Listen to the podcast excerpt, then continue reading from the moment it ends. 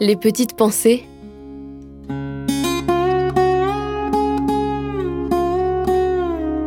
Terroir, héritage et savoir-faire. Jean-Michel Meyer, ancien tabaculteur. J'étais un petit producteur par rapport aux grandes structures. Tout à la main, fignolé, tout. Euh, J'avais toujours des bonnes livraisons, mais c'était plus acheté à sa juste valeur.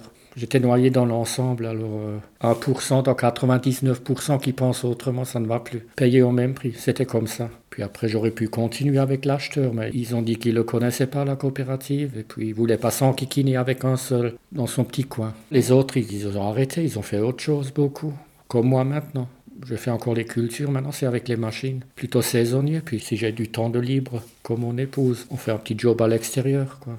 Du travail partout. Chez le jardinier là du village, on est. Et puis moi je suis en Allemagne aussi parfois pour les fruits. Aussi un explanteur de tabac comme moi, un jeune patron. On fait des pommes, fraises, cerises, groseilles un peu. Je suis pas là-bas toute l'année. Dans les périodes de pointe ou quand je suis disponible, je donne un coup de main. Je fais comme ça. Salarié à l'extérieur en plus de ça. J'apprends autre chose un peu, mais ça me manque quand même. La, la culture du tabac me manque.